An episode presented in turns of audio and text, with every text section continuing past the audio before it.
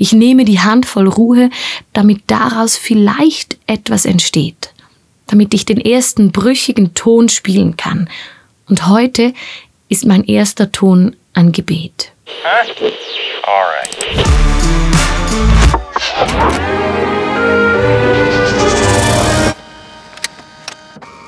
Heute habe ich mich an einen bestimmten Moment erinnert, an einen Abend voller Musik und Improvisation in einer Zürcher Kirche.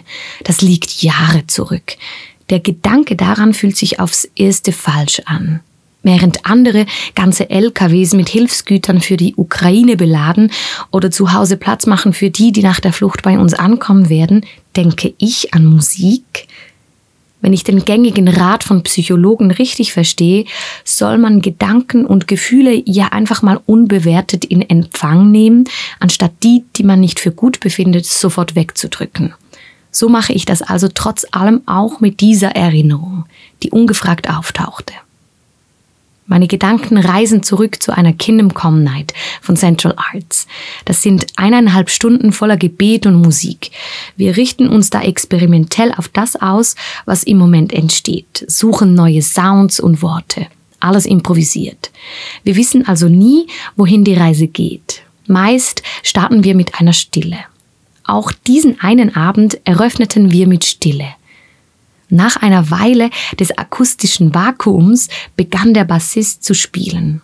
Eine improvisierte Melodie, die genau dorthin gehörte. In dieses Nichts. Der erste Ton, der die Stille brach, kam brüchig daher. Vielleicht, weil er einem Schritt aufs Wasser gleichkam und den Spieler Mut gekostet hat. Bereits beim vierten Ton kamen mir die Tränen. Das war eine Melodie, aus der Stille herausgewachsen, in die ich mich sofort hineinlegen konnte. Dem Rat der Psychologen weiterfolgend lasse ich die Erinnerung daran nun weiterziehen. Vielleicht verschwindet sie auch nur, weil ich mich wieder durch die Newsartikel klicke. Die unzähligen Initiativen, die Soforthilfe und der ganze Aktivismus der letzten Tage beeindrucken mich. Unglaublich schön zu sehen, welche Welle von Mitgefühl und Taten da anrollt. Es lässt uns alle nicht kalt. Je ohnmächtiger ich mich in diesen Tagen fühle, desto stiller werde ich. Und vielleicht ist das auch okay. Vielleicht sind die geschwiegenen Sätze manchmal die besten, die wir je gesagt haben. Weil auch nichts zu sagen, was sagt und ganz schön laut ruft. Wie das Marco Michalzig in seinem Spoken Word, das ich erst gestern live gehört habe, ausdrückte. Die Zeilen hallen in mir auch einen Tag später noch nach. In der Bibel wird im Buch Prediger von einer Handvoll mit Ruhe gesprochen. Das ist nicht viel, aber immerhin. Diese eine Portion nehme ich gerne, nicht damit ich hier ein bisschen besser schlafen kann. Ich nehme die Handvoll Ruhe, damit daraus vielleicht etwas entsteht, damit ich den ersten brüchigen Ton spielen kann. Und heute ist mein erster Ton ein Gebet.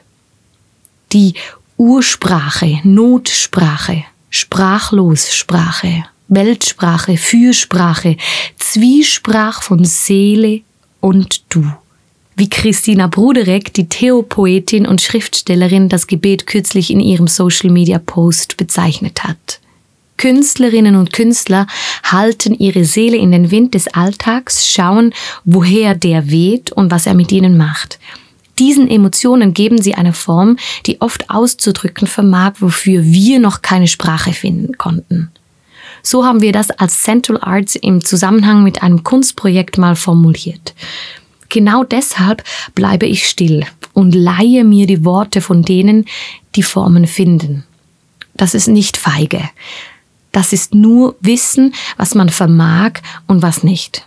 Das ist in der eigenen Sprachlosigkeit das Geschenk der Kunst anzunehmen. In diesem Sinne danke Marco Michalzig und danke Christina Bruderek, dass ihr Worte findet. Von Christina Bruderek. Beten. Wünsche haben für diese Welt. Laut und leise unsere Hoffnung äußern. Verbundenheit erleben und wie die Gleichgültigkeit schmilzt. Menschlich werden vor Gott. das will ich und das versuche ich.